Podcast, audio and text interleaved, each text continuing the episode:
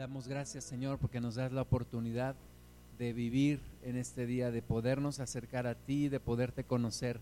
Pedimos, Señor, que hables a nuestro corazón, disponemos todo nuestro ser, deshacemos toda obra del enemigo, toda incredulidad, toda dureza de corazón, toda distracción la echamos fuera en el nombre de Jesús y ponemos delante de ti todo nuestro ser y te bendecimos y te alabamos, Padre Santo, que seamos guiados por tu Espíritu, en el nombre de Jesús. Amén.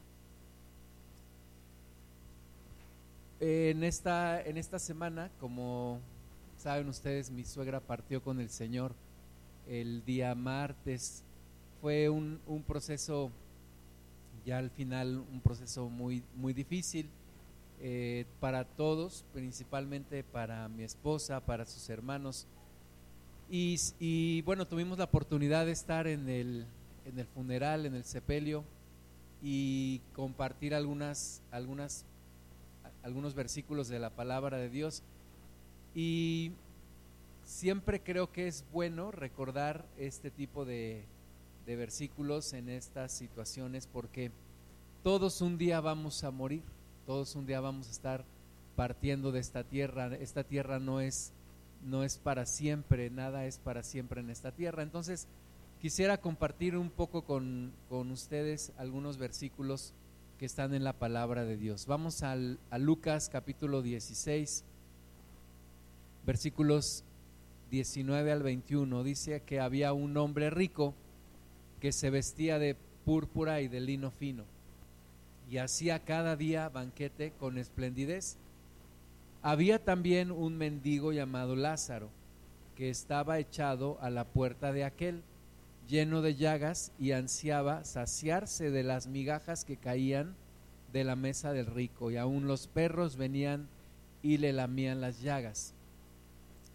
Cada uno de nosotros está como enfocado en su, en su propia situación, en su propia condición en esta tierra. Ponemos mucho énfasis en el aquí y en el ahora, porque eso es lo que el mundo nos ha enseñado. Y este hombre rico estaba metido en sus negocios, dice que vestía de púrpura y de lino fino, es decir, era una persona verdaderamente rica. En aquel entonces para vestirse de púrpura y de lino fino era porque realmente tenías mucho dinero, pero además dice que él hacía banquete todos los días, todos los días hacía banquete con esplendidez, es decir, se eh, gastaba un montón de dinero y de recursos. No nos dice quién eran, quiénes eran invitados al banquete, pero yo me imagino que igual era gente como de su misma condición económica y todos los días entraban, había una, un banquete con esplendidez, había una gran fiesta en ese lugar, en la casa de este hombre rico, del cual no nos dice su nombre. Pero también había otro hombre, dice que había un pobre llamado Lázaro, que estaba echado a la puerta de aquel rico. Todos los días ese hombre rico entraba y salía y veía a Lázaro y tal vez nunca llamó su atención como para hacer algo por él. Era un hombre pobre pero también enfermo, dice que estaba lleno de llagas. No sabemos qué tipo de enfermedad tenía, si tenía lepra o si tenía algún otro tipo de enfermedad, pero tenía llagas en su cuerpo o tal vez tenía las llagas por estar todo el tiempo en la misma posición. No sabemos, pero dice que era tal su miseria que aún los perros venían y le lamían las llagas. Tal vez podemos pensar que los perros eran los únicos amigos de ese hombre o tal vez podemos pensar que su condición era tan mala que aún los perros se acercaban a él y él no podía ni siquiera quitarlos de, de su cuerpo.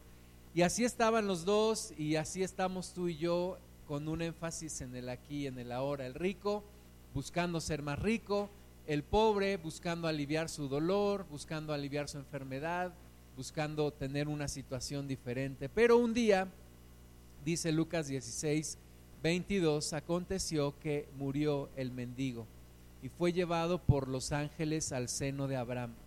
Y murió también el rico y fue sepultado. Eh, la muerte es segura. Todos vamos a pasar por esa etapa, a menos que el Señor Jesús venga antes por nosotros. Pero si no, todos vamos a pasar por esa etapa. De cada 100 hombres que nacen, 100 hombres mueren.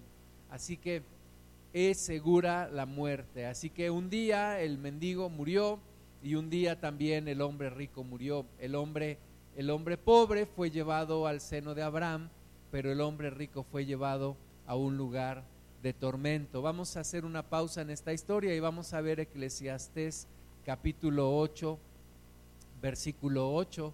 Dice que no hay hombre que tenga potestad sobre el espíritu para retener el espíritu, ni potestad sobre el día de la muerte, y no valen armas en tal guerra, ni la impiedad librará al que la posee. Ninguno puede determinar el día de su muerte. Nadie puede retener el espíritu más allá de lo que Dios determina porque en la potestad, en la única potestad de Dios está el dar vida o el quitarla. Así que nadie puede determinar el día de su muerte, nadie puede saber el día de su muerte, aún muchas veces cuando las personas están enfermas y tienen una enfermedad ya degenerativa y el, pronóstico y el diagnóstico del médico es que la persona ya eh, le quedan pocos días de vida, pues ni siquiera ellas o ellos saben qué día va a partir. Yo recuerdo en agosto del 2014 estábamos festejando nuestro aniversario y después de la reunión llegaron mis cuñados y le llamaron a mi esposa y se metieron a, un saloncito aquí. Ten misericordia de mí y envía a Lázaro que moje la punta de su dedo en agua y refresque mi lengua, porque estoy atormentado en esta llama. Pero Abraham le dijo, Hijo, acuérdate que recibiste tus bienes en tu vida, y Lázaro también males, pero ahora este es consolado aquí y tú atormentado. Además de todo esto, una gran cima está puesta entre nosotros de manera que los que quisieren pasar de aquí a vosotros no pueden ni de allá pasar acá. Todo es en vida. Tenemos que tomar una decisión en vida. Tenemos que prepararnos en vida. En vida nos preparamos para la muerte. En vida nos preparamos para la siguiente vida. No importa la edad que tengamos, tenemos que pensar en esto, tenemos que reflexionar en esto y tenemos que prepararnos. Abraham no podía cambiar ya su condición, la condición del rico ni la condición de Lázaro. El rico no podía salir de ese lugar de castigo y Lázaro ya no podía salir de ese lugar de descanso eterno. Ya no hay nada que hacer una vez que la persona muere. Por más que la religión popular nos diga que hay que rezar no sé cuántos rosarios y que hay que hacer quién sabe cuánta cosa, ya no se puede hacer nada. Ha sido un gran engaño y desgraciadamente todavía sigue siendo un gran engaño para las personas el tema del purgatorio. Sabemos que con esto la iglesia hizo grandes riquezas, la iglesia popular hizo grandes riquezas a través del purgatorio, pensando que la persona podía dar una indulgencia y entonces decía algún papa que cuando la moneda tocaba el fondo de la alcancía, en ese momento el alma era liberada del purgatorio y se iba al cielo, lo cual es una absoluta mentira. La Biblia no nos habla de un lugar como el purgatorio. La Biblia nos habla de infierno y la Biblia nos habla de cielo o de paraíso o del descanso eterno con el Señor o de la vida eterna. Después de esta vida nada hay que se pueda hacer. Y qué lamentable sería que tú y yo viviéramos a medias en esta vida, a medias en la fe, a medias en la preparación. Qué lamentable es cuando una persona no tiene un, un sentido, una visión de la eternidad, una perspectiva de la eternidad. Qué lamentable es cuando la persona solamente vive para el aquí y el ahora, porque el aquí y el ahora se acaban muy pronto, la vida es muy breve, la vida es muy incierta y la muerte es segura. Tenemos que estar preparados para ese día. Entonces, versículo 27, le dijo, te ruego pues, Padre, que le envíes a la casa de mi Padre, porque tengo cinco hermanos para que les testifique a fin de que no vengan ellos también a este lugar de tormento. Y Abraham le dijo a Moisés y a los profetas tienen, óiganlos. Él entonces dijo, no, padre Abraham, pero si alguno fuere de ellos entre los muertos, se arrepentirán. Mas Abraham le dijo, si no oyen a Moisés y a los profetas, tampoco persuadirán, aunque alguno, tampoco se persuadirán aunque alguno se levantare de los muertos. Los muertos tampoco pueden regresar a esta vida. Los muertos tampoco pueden venir aquí. Es otro gran engaño, ¿verdad? Que que los espiritistas, espiritualistas, la santería y, muchas obras del ocultismo pretenden decir que las personas que mueren pueden regresar y pueden eh, eh, venir y, meterse en el cuerpo de una persona y, y manifestarse y hablar o decir algunas cosas. Es completamente una mentira. Dice aquí que los muertos no pueden regresar, no van a regresar, están o en un lugar de castigo o en un lugar de descanso eterno. Entonces, la importancia de vivir en esta vida preparándonos para la siguiente vida. Miguel López me enseñó una frase que dice que una persona muere de la misma manera que vivió. Tal como viviste es como vas a morir. Si tú viviste adorando a Dios, vas a morir adorando a Dios. Si tú viviste quejándote, vas a morir quejándote. Si tú viviste lleno de rencor, vas a morir lleno de rencor. Tal como uno vive es tal como uno muere. Así que tenemos que vivir bien, prepararnos bien, tener nuestra, nuestra comunión con Dios bien arraigada para poder partir bien, para poder irnos, irnos bien con el Señor. También platicaba con Miguel López, él trabaja cuidando enfermos, cuidando gente enferma y muchos de ellos ya son personas grandes de edad. Y entonces yo le preguntaba, ¿y qué has aprendido de todas estas experiencias? Porque él me platicaba que ya se le han muerto no sé cuántos pacientes. Y, y él me decía algo, a la gente que no cree en Dios le cuesta más trabajo morir. Y yo no entendía cómo, cómo le puede costar a una persona trabajo morir. O sea, ¿cómo puede ser que a una persona le cuesta trabajo morir? Y me decía así porque la agonía se prolonga mucho en esas personas que no creen en Dios. Y, las personas que creen en Dios están listas y parten en el momento en el que Dios lo determina. Así que hay que prepararse para esos momentos. Y el día que uno muere, nuestras pertenencias le van a pasar a otras personas. Nuestras pertenencias físicas se las van a repartir entre otros ya no van a ser nuestras, pero como alguien dijo, lo que yo, lo que yo sí me voy a llevar ese día es mi salvación y mi relación con Dios, porque eso es lo que realmente me pertenece. Entonces, poner nuestra visión en las cosas que son eternas, sí vivir con responsabilidad en esta tierra, sí tenemos responsabilidades, sí tenemos que vivir en esta tierra bien, pero sin dejar de pensar en la siguiente vida, en la vida que es por la eternidad. Entonces, prepararse para vivir, ¿verdad? Que sería lo urgente. Lo urgente es que ahorita tengo compromisos, que tengo que prepararme para vivir, pero prepararme también para morir, porque eso es lo importante. Un día me va a llegar ese, ese momento y tengo que estar preparado y tengo que estar listo. No me puede agarrar de sorpresa, no me puede agarrar con las manos entre las entre la, entre la puerta. Tengo que estar preparado para ese día. Vamos a ver Lucas capítulo 12, otra historia. Lucas 12, 16.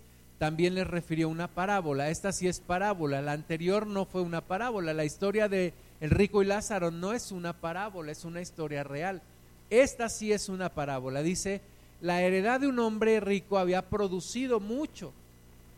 Y él pensaba dentro de sí diciendo, ¿qué haré? porque no tengo dónde guardar mis frutos. Y dijo, esto haré, derribaré mis graneros y los edificaré mayores y allí guardaré todos mis frutos y mis bienes. Y diré a mi alma, alma, muchos bienes tienes guardados para muchos años. Repósate, come, bebe, regocíjate. Pero dijo, pero Dios le dijo, necio, esta noche vienen a pedir tu alma y lo que has provisto de quién será. Así es el que hace para sí tesoro y no es rico para con Dios. No sabemos cuándo nos van a llegar a pedir nuestra alma. No sabemos cuándo va a ser el último día de nuestra vida. Y qué bueno que no sabemos. Qué bueno que no lo sabemos, porque viviríamos yo no sé cómo, nos volveríamos locos, yo no sé qué pasaría si supiéramos cuándo íbamos a morir. Pero no lo sabemos, pero Dios sí lo sabe y tenemos que estar preparados. Por allá de ese año 2014-2013, mi suegra vivió un año aquí en Pachuca y íbamos eh, Claudio, mi suegra y yo íbamos a, a un lugar aquí en el centro de la ciudad de Pachuca a dar consejería y nos llevábamos a mi suegra porque muchas veces llegaban mujeres, entonces para no estar solos con mujeres, ahí estaba mi suegra y ella les aconsejaba, o se había que darles un abrazo, o se había que orar por ellas, sin poner manos, ella lo hacía. Y después de que estábamos ahí, platicábamos y yo me acuerdo que eh, yo tuve un sueño y en ese sueño mi suegra partía. Yo decía, ya no voy a poder platicar con ella. Y entonces yo interpreté ese sueño y, como fue el, diagnóstico del médico y dijo que le quedaban tres meses, etcétera, yo pensé que realmente sí le quedaban algunos meses de vida. Pero en ese entonces tenía también comunicación con, con mi padre espiritual, el pastor Gustavo Gamboa, y él también estaba pasando por una enfermedad. Resulta que el que se fue primero fue él y no mi suegra. Entonces, nunca sabe uno cuándo se va a ir no sabemos ni tú ni yo. De nuevo, no pensemos que va a ser mañana. Primero Dios, que sea el día que Dios determine y que sea dentro de muchos días y que Dios nos permita vivir, vivir muchos días y vivirlos bien. Pero tenemos que estar conscientes, un día vamos a partir de esta tierra. Tenemos que aprovechar cada día. Tenemos que vivir bien cada día de nuestra vida. Tenemos que dejar de estar peleando. Un hermano en una ocasión le dijo a otro hermano eh, que habían tenido un problema y le dijo, ¿sabes qué, hermano? La vida es tan corta que no vale la pena estarnos peleando. Es tan corta que lo tenemos que aprovechar. Nuestros seres queridos también un día se van a ir y un día se va a acabar la oportunidad de convivir con ellos, de estar con ellos, de decirles algunas cosas. El martes por la mañana que yo todavía mi suegra no partía, yo me, puse a pensar, y yo creo que fue Dios el que me puso en el pensamiento, que nunca le di las gracias a mi suegra por haber cuidado a mis hijos, por habernos acompañado a, la consejería, por estar aquí en la congregación, por todo lo que nos estuvo ayudando, incluso en la, en la congregación donde yo crecí, ella también prestó dinero para esa congregación. Entonces, nunca le di las gracias, siempre que la veía estaba orando por ella, pero nunca le di las gracias. Y ese día más tarde me dice mi esposa que ya había partido y bueno, me quedé sin la posibilidad de darle las gracias. Entonces, no sabemos cuándo vamos a partir, no sabemos cuándo nuestros seres queridos van a partir. Hay que aprovechar cada día, hay que aprovechar cada oportunidad que Dios nos da. Nadie sabe cuándo van a ser y nadie sabe tampoco cuándo va a morir. Eso solamente le corresponde a Dios. Pero hay que vivir con ese sentido de urgencia, aprovechar la oportunidad de la vida durante la vida de la oportunidad, estar conviviendo con nuestros seres queridos, decirles cuánto les amamos, vivir bien, si tenemos algún problema reconciliarnos y pedirle a Dios que vaya restaurando las relaciones. Entonces, el hermano Wen Myers predica mucho acerca de esto, de la brevedad de la vida, la vida es breve. De lo incierto de la vida, la vida es incierta. Somos tan frágiles que podemos perder la vida en cualquier momento. La seguridad de la muerte es algo seguro, nos va a ocurrir a todos, pero también el desarrollar una certeza de la eternidad. Necesitamos vivir con una convicción de saber a dónde vamos, a dónde vamos después de esta vida hablemos un poco sobre la brevedad de la vida. Santiago 4, versículo 13 dice, vamos ahora los que decís, hoy y mañana iremos a tal ciudad y estaremos allá un año y traficaremos y ganaremos, cuando no sabéis lo que será mañana. Porque, ¿qué es vuestra vida?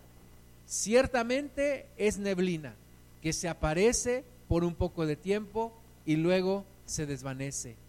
En lugar de lo cual deberíais decir, si el Señor quiere, viviremos y haremos esto o aquello.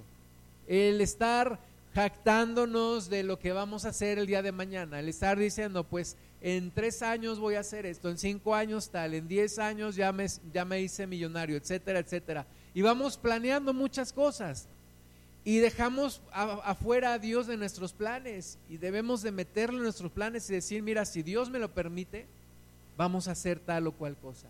Si Dios me lo permite, vamos a vivir tal o cual situación. Si Dios nos lo permite, vamos a poder hacer esto o aquello. Pero no jactarnos de nosotros y del futuro y de lo que vamos a hacer y de lo que queremos hacer, porque solamente Dios sabe, solamente Dios tiene todo en sus manos. La vida, yo no sé si te has puesto a pensar, se está volviendo tan incierta en estos últimos tiempos ¿Quién se iba a imaginar que iba a haber una guerra en Europa? Nunca nos hubiéramos imaginado. ¿Quién se iba a imaginar que iba a haber una pandemia que nos iba a encerrar por más de dos años? No, no lo hubiéramos imaginado. La vida se está volviendo cada vez más incierta y cada vez nuestra dependencia de Dios tiene que ser mayor. Porque ante esta incertidumbre no puedes vivir de una manera así siempre con temor y siempre mal, ¿no? Tenemos que arraigarnos más del Señor y decir, Señor, todo está en tus manos, en tu potestad, si tú nos lo permites, haremos esto o haremos aquello y aprovecharemos cada día de nuestra vida. Como alguien dijo, viviré cada día como si fuera el primero, porque podría ser el último. Cada día aprovecharlo, cada día vivirlo bien. Eclesiastés 3:11 dice, todo lo hizo hermoso en su tiempo y ha puesto eternidad en el corazón de ellos sin que alcance el hombre a entender la obra que ha hecho Dios desde el principio hasta el fin. Somos seres eternos. Eso también nos tiene que quedar claro. Somos seres eternos. Aún la, la, la misma física lo dice, ¿no? Las leyes de la física, que la energía no se crea, la energía y la materia no se crean ni se destruye, solamente se transforma. Es imposible pensar que una persona que tenía vida hace unos minutos y que ahora ya no la tiene, es imposible pensar que fue destruida. O sea, algo pasó, pero no dejó de existir. Y la persona se fue su espíritu, su alma ya no está en, ese cuerpo, pero en algún lugar tiene que estar. Y la Biblia nos enseña con certeza, con certidumbre, en dónde, en dónde está. Cuando yo estaba en la religión popular de este país, me acuerdo que los sacerdotes nos enseñaban que tú no podías tener la convicción de tu salvación, que eso era algo que Dios iba a determinar el día que te murieras. Y, entonces todos vivíamos así, oh, pues, oye, yo me iré al cielo, pues no sé. Eso es algo que solamente Dios determinará ese día. Pero la palabra de Dios nos enseña que sí puedes tener la certeza de tu salvación. Sí es posible, porque es la decisión más importante de toda tu vida. Entonces, ¿cómo no puedes tener esa certeza? La Biblia dice, todo el que invocar el nombre del Señor será salvo. La Biblia lo, lo dice. Entonces, puedo tener la certeza de mi salvación si yo creo en Jesús si yo me relaciono con Jesús, si yo tengo una vida de fe, si yo confío en el sacrificio de Jesús, si yo voy desarrollando esta comunión, esta fe va creciendo en mí y como dice el Señor Jesús, el reino de Dios se convierte en una, en una semilla de mostaza que después crece en un árbol más frondoso y que es el más grande de todos los árboles. Si el reino de Dios crece en mi vida, yo puedo llegar al último día de mi vida con una convicción de a dónde voy, de que me voy con el Señor, no por mis obras, sino por la fe, por lo que Cristo hizo en mí. Entonces, sí podemos tener esa convicción, sí podemos estar seguros a dónde vamos, sí podemos creer en el Señor y vivir con esa convicción y ayudar a los que están a nuestro alrededor para que también crean para que también vayan con el Señor, para que también sean salvos, para que también pasen a una mejor vida verdaderamente. Hebreos 9, 27. Y bueno, aquí me, acuerdo de un dicho que me enseñaron un profesor que dijo, pobre del pobre que al cielo no va, amolado aquí y amolado allá, ¿verdad? Pues sí es una realidad. Porque si sufrimos aquí y sufrimos allá, pues ¿qué, ¿qué, caso tiene? ¿Verdad? Es tener la convicción, tener la relación, tener la fe para poder ir por la eternidad con el Señor y para que todo este sufrimiento se termine. Hebreos 9:27, y de la manera que está establecido para los hombres que mueran una sola vez y después de esto el juicio, con este versículo se echa por debajo todas las teorías de la reencarnación. Se echan por debajo todas las teorías de la reencarnación porque dice que está establecido que los hombres mueran una sola vez. Solo hay una oportunidad de vida. Solo hay una oportunidad, una vida, una sola vez en esta tierra. Y después de esto, el juicio. Pero los que tenemos como abogado a Jesús, ya no pasamos por ese juicio. Los que tenemos como Salvador a Cristo, ya no pasamos por ese juicio. Vamos directamente con nuestro Dios. ¿Por qué? Porque nuestros pecados ya fueron pagados, porque nuestro castigo ya fue ofrecido por nuestro Señor. Versículo 28, así también Cristo fue ofrecido una sola vez para llevar los pecados de muchos y aparecerá por segunda vez sin relación con el pecado para salvar a los que le esperan. Esa es nuestra convicción. Esperamos en el Señor, esperamos que Él venga por nosotros, esperamos que Él nos salve, esperamos que Él nos lleve con Él por la eternidad. Entonces, hermanas y hermanos, en Cristo la vida es más que la vida.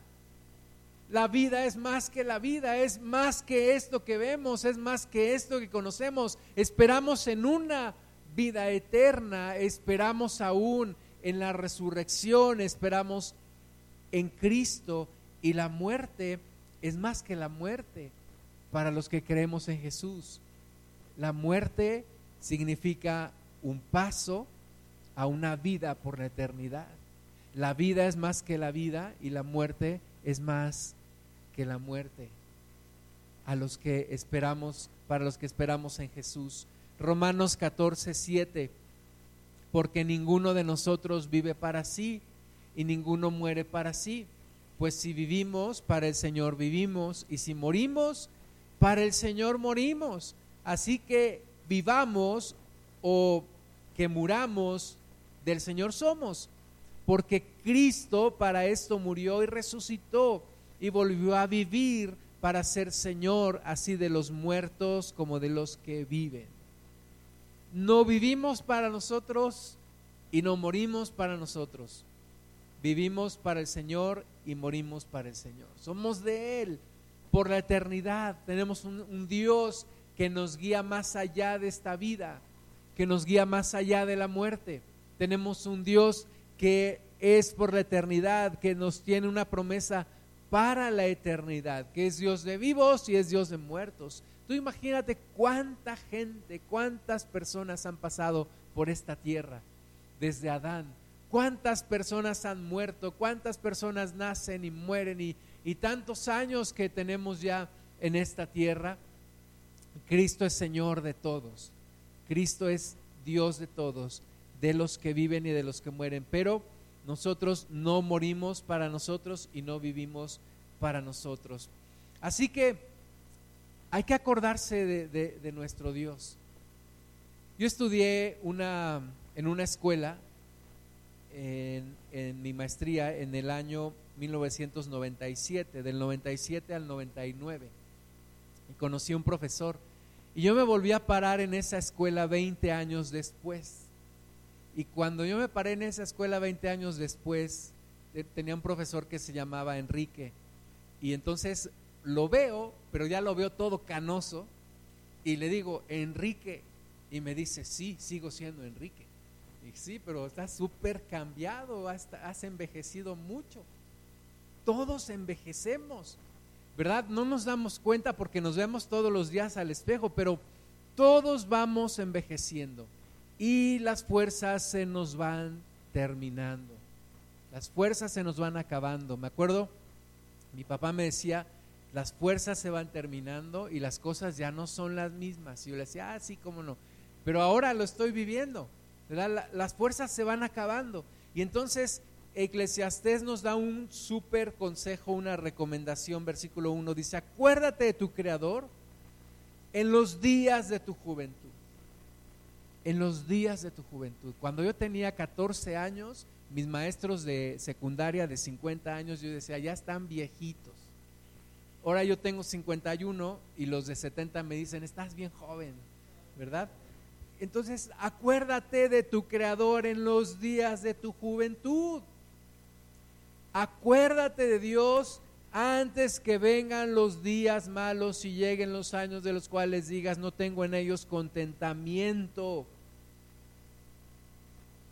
Antes que se oscurezca el sol y la luna y las estrellas y vuelvan las nubes tras la lluvia, cuando temblarán los guardas de la casa y se encorvarán los hombres fuertes y cesarán las muelas porque han disminuido y se oscurecerán los que miran por las ventanas y las puertas de afuera se cerrarán por lo bajo del ruido de la muela cuando se levantará la voz del ave y todas las hijas del canto serán abatidas. En estos últimos días que mi suegra estuvo en cama, varios días, varios meses, eh, en una de esas ocasiones llegué a casa de mi mamá con mis hermanas y, y una de mis hermanas me dijo, estábamos platicando de mi suegra y me dice, ¿te acuerdas la primera vez que la conociste? Yo dije, nunca me había puesto a pensar en eso. Y me dijo ella, yo me acuerdo cuando fuimos a pedir la mano de Sandy, porque me acompañaron mis papás, mis hermanas, y me dijo, me acuerdo que tu suegra te abrazó y, te vio y corrió y te abrazó y hasta se colgó de tu cuello. Y yo le dije, yo no me acuerdo de eso. Pero esa, esa mujer con tanta vida, ¿verdad? Se me hacía imposible, se me hacía muy difícil verla ya en la condición en la que, en la que partió, ya muy delgada, eh, muy disminuida, eh, aún su voz. Es complicado entender eso. Me acuerdo también de mi tío, hermano de mi papá, mi tío Felipe, cuando íbamos, mi papá y yo íbamos allá a la sierra y mi papá estaba construyendo una casa y mi tío estaba ahí al pendiente siempre y bromeaba y todo. Y ver también cómo terminó su vida en esta tierra. Se me hace muy difícil pensar en eso. Una persona tan llena de juventud, tan llena de energía y que en los últimos días de su vida termine en una cama. Pero es una realidad. Dice aquí Eclesiastes, acuérdate de tu creador en los días de tu juventud. O sea, antes que llegue la vejez, antes que lleguen los días malos. Ahora, no importa la edad que tengas, acuérdate de Dios ahora. Van a venir días más complicados. Jesús le dijo a Pedro, Pedro, ahora que eres joven, te levantas y te vas a donde quieres, pero vendrá un día en el cual habrá otros que te llevarán a donde tú no quieras ir. Y le hablaba de sus días de de vejez y también dice la Biblia que le hablaba de la forma en la que iba a morir. Entonces, ahora que puedo vivir, confiar, acercarme a Dios, orar, levantar las manos, venir a congregarme, gritarle al Señor, aleluya, gloria a Dios, compartirle a otros, etcétera, tengo que aprovechar esa oportunidad. ¿Por qué? Porque un día las fuerzas se me van a terminar vamos disminuyendo, vamos envejeciendo, todos, todos. No nos damos cuenta, pero todos vamos envejeciendo y unos son más jóvenes que otros, qué bueno. Pero acuérdate de Dios en los buenos tiempos, en los buenos tiempos. Entrégale al Señor los mejores años de tu vida. Los mejores años de tu vida, entrégaselos a Cristo porque vienen días en que la fuerza se va a terminar. Y un día tú y yo no sabemos la forma en la que vamos a morir, pero tal vez podemos pensar que estaremos en, un, en una cama y un día Dios nos va a recoger de allí. Entonces, acordémonos del Señor antes de que esos días lleguen. Versículo 5 de Eclesiastes 12, cuando también temerán lo que es alto y habrá terrores en el camino y florecerá el almendro y la langosta será una carga. Y se perderá el apetito porque el hombre va a su morada eterna y los endechadores andarán alrededor por las calles antes que la cadena de plata se quiebre y se rompa el cuenco de oro y el cántaro se quiebre junto a la fuente y la rueda sea rota sobre el pozo y el polvo vuelva a la tierra como era y el espíritu vuelva a Dios que lo dio. Eh, pusieron, los familiares de mi suegra pusieron unas fotos ahí en, donde ella estaba en, su habitación. Y había una en donde ella estaba nadando en una, como en una laguna o, o en el mar tal vez, se veía solamente su, su cara porque su cuerpo estaba abajo del agua y se, veía tan feliz, tan feliz, tendría a lo mejor unos 14 años en esa foto, 15 años, se veía tan, tan feliz, ¿verdad?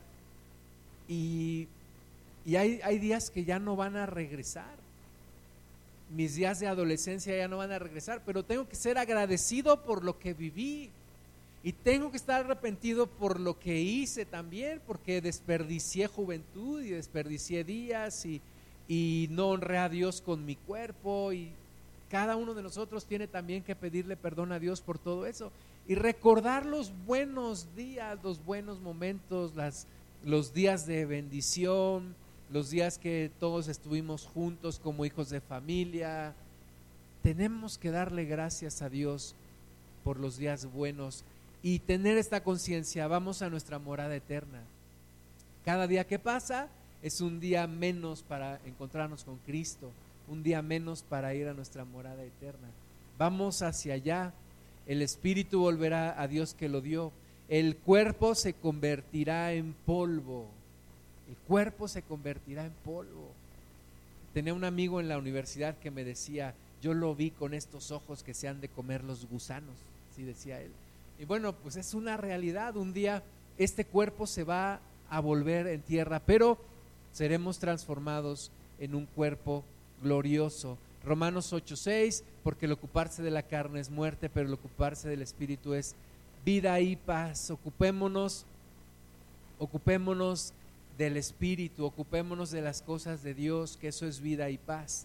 Marcos 8:34, llamando a la gente y a sus discípulos, les dijo, si alguno quiere venir en pos de mí, niéguese a sí mismo y tome su cruz y sígame porque todo el que quiera salvar su vida, la perderá.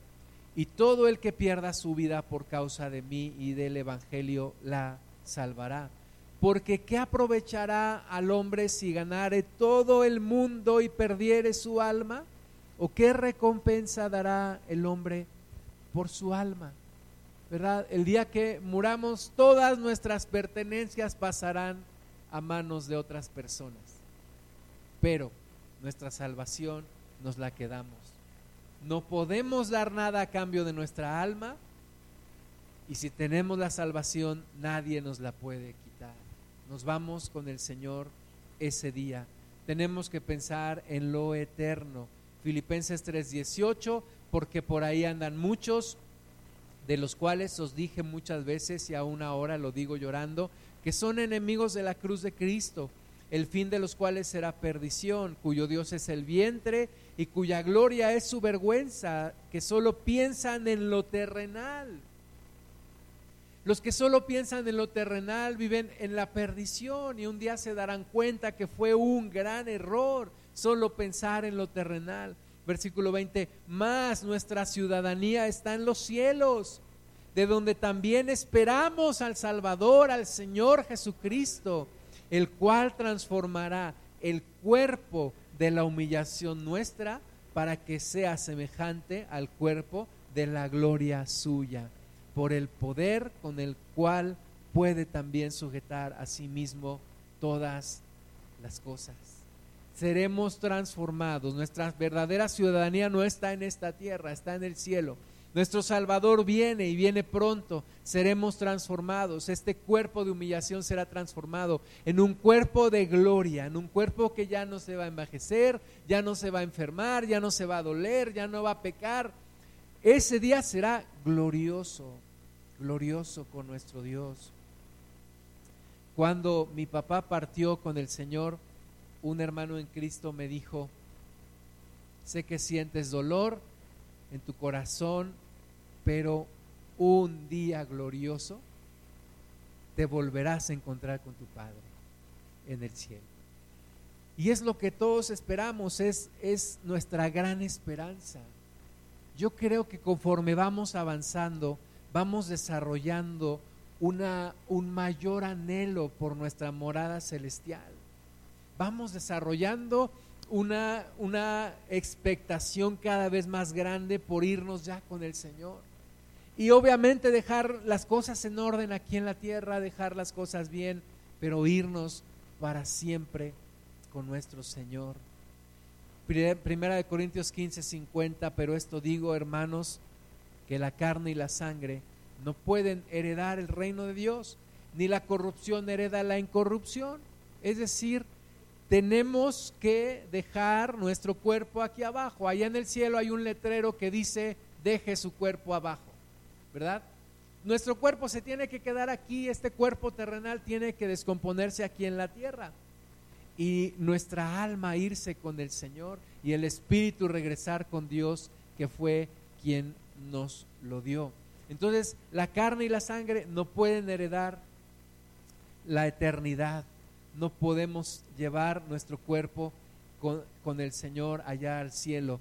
Primera Tesalonicenses 4:13, tampoco queremos, hermanos, que ignoréis acerca de los que duermen. Es parte fundamental de nuestra doctrina. Dice aquí el Espíritu Santo a través de Pablo, no quiero que ignoren acerca de esto, para que no se entristezcáis como los otros que no tienen esperanza. Porque si creemos que Jesús murió y resucitó, así también traerá Dios con Jesús a los que durmieron en él. Por lo cual os decimos esto en palabra del Señor, que nosotros que vivimos, que habremos quedado hasta la venida del Señor, no precederemos a los que durmieron. Versículo 16, porque el Señor mismo, con voz de mando, con voz de arcángel y con trompeta de Dios, descenderá del cielo y los muertos en Cristo resucitarán primero, luego nosotros los que vivimos, los que hayamos quedado, seremos arrebatados juntamente con ellos en las nubes para recibir al Señor en el aire y así estaremos siempre con el Señor. Por tanto, alentaos los unos a los otros con estas palabras.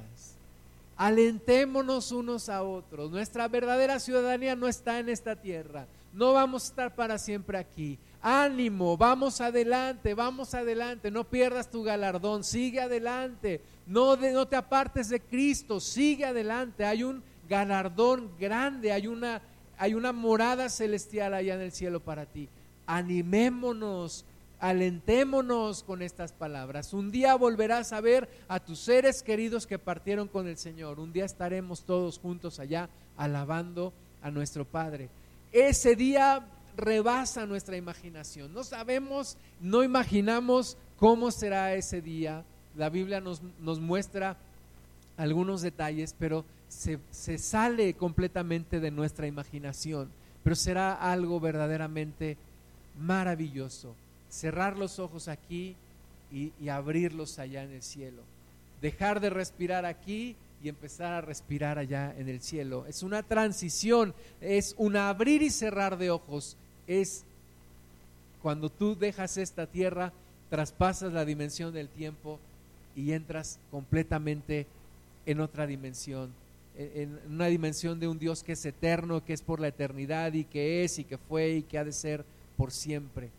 Y Jesús nos dice, si tu mano te es ocasión de caer, Marcos 9:43, córtala, mejor te es entrar en la, en la vida manco que teniendo dos manos ir al infierno, al fuego que no puede ser apagado, donde el gusano de ellos no muere y el fuego nunca se apaga vale la pena darlo todo, darlo todo para irnos con nuestro Señor. Vale la pena hacer todo lo que podamos hacer. Un día ya no podremos cambiar nuestra vida en esta tierra porque habremos de partir. Hay que aprovecharlo hoy. Hay que hacer todo lo que tengamos que hacer mientras estamos aquí. Apocalipsis 20:11 y vio un gran trono blanco y al que estaba sentado en él de delante del cual huyeron la tierra y el cielo y ningún lugar se encontró para ellos. Y vi a los muertos grandes y pequeños, de pie ante Dios. Y los libros fueron abiertos. Y otro libro fue abierto, el cual es el libro de la vida. Y fueron juzgados los muertos por las cosas que estaban escritas en los libros según las obras. Y el mar entregó a los muertos que había en él. Y la muerte y el Hades entregaron los muertos que había en ellos. Y fueron juzgados cada uno según sus obras y la muerte y el Hades fueron lanzados al lago de fuego. Esta es la muerte segunda. Y el que no se halló inscrito en el libro de la vida fue lanzado al lago de fuego. Un día nos vamos a encontrar enfrente de ese gran trono blanco. Un día vamos a estar frente a nuestro Creador. Un día vamos a estar ahí, frente a frente, cara a cara. Y se abrirán los libros y el que no se ha hallado en el libro de la vida tendrá que pasar por un juicio. Y cuando pase por ese juicio esa persona, serán abiertos los libros de las obras y allí estarán escritas todas las obras de esa persona. Y esa persona tendrá que defenderse y tendrá que dar cuentas delante de Dios. Y es un juicio que de entrada aquel que entra a ese juicio ya lo perdió. Ya lo perdió porque no puede justificarse por sus obras. Pero todo aquel que está inscrito en el libro de la vida, Jesús se levantará delante del Padre y dirá, yo doy mi vida por este. Es inocente, es justo. Y el Padre dirá, entra al gozo de tu Señor. Tú y yo queremos vivir eso. Tú y yo queremos que nuestro nombre siga inscrito en el libro de la vida y que Jesús se presente como nuestro abogado. ¿verdad? Vemos hoy en día las, las historias y las películas y las historias de la vida real en donde, en donde una persona que no tiene un abogado que le defienda prácticamente está condenada. Y nosotros tenemos al mejor abogado, al que dio su vida por nosotros, intercede por nosotros y da cuentas por nosotros. Apocalipsis 21.1, vi un cielo nuevo y una tierra nueva, porque el primer cielo y la primera tierra pasaron y el mar ya no existía más. Y yo, Juan, vi la ciudad, la santa ciudad, la nueva Jerusalén, descender del cielo de Dios, dispuesta como una esposa ataviada para su marido, y oí una gran voz del cielo que decía, He aquí el tabernáculo de Dios con los hombres, y él morará con ellos, y ellos serán su pueblo, y Dios mismo estará con ellos como su Dios. Enjugará Dios toda lágrima de los ojos de ellos y ya no habrá muerte, ni habrá más llanto, ni clamor, ni dolor, porque las primeras cosas pasaron. Vamos a ponernos de pie, vamos a orar. Tú y yo vivimos para ese día, vivimos para ese día. Todo el sentido de nuestra vida está puesto en esto, en un día encontrarnos con nuestro Dios, en un día vivir con Él por la eternidad. Estar en un lugar en donde Dios lo llenará todo, en donde Dios estará ahí, en donde ya no habrá tabernáculo, porque Dios será su tabernáculo Ahí en ese lugar ya no habrá templo porque Dios será su templo. Todo ese lugar estará lleno de la presencia de Dios. Y ya no habrá más llanto, ni más tristeza, ni más dolor. Y como dijo el Señor Jesús, os volveré a ver y tendréis gozo. Y vuestro gozo nadie, nadie te lo quitará. Tu gozo ya no será quitado. Y ahí ya no podremos pecar tampoco y Señor, queremos pedirte que tú nos prepares para ese día, que tú nos afirmes en la fe. Solo tú sabes cuándo vamos a partir. Prepáranos, por favor, Espíritu Santo. Ayúdanos a ser dóciles a tu voz, a prepararnos para ese día, ponernos a cuentas contigo, ponernos a cuentas con los demás salir de toda esclavitud y de todo lastre y de todo peso del pecado.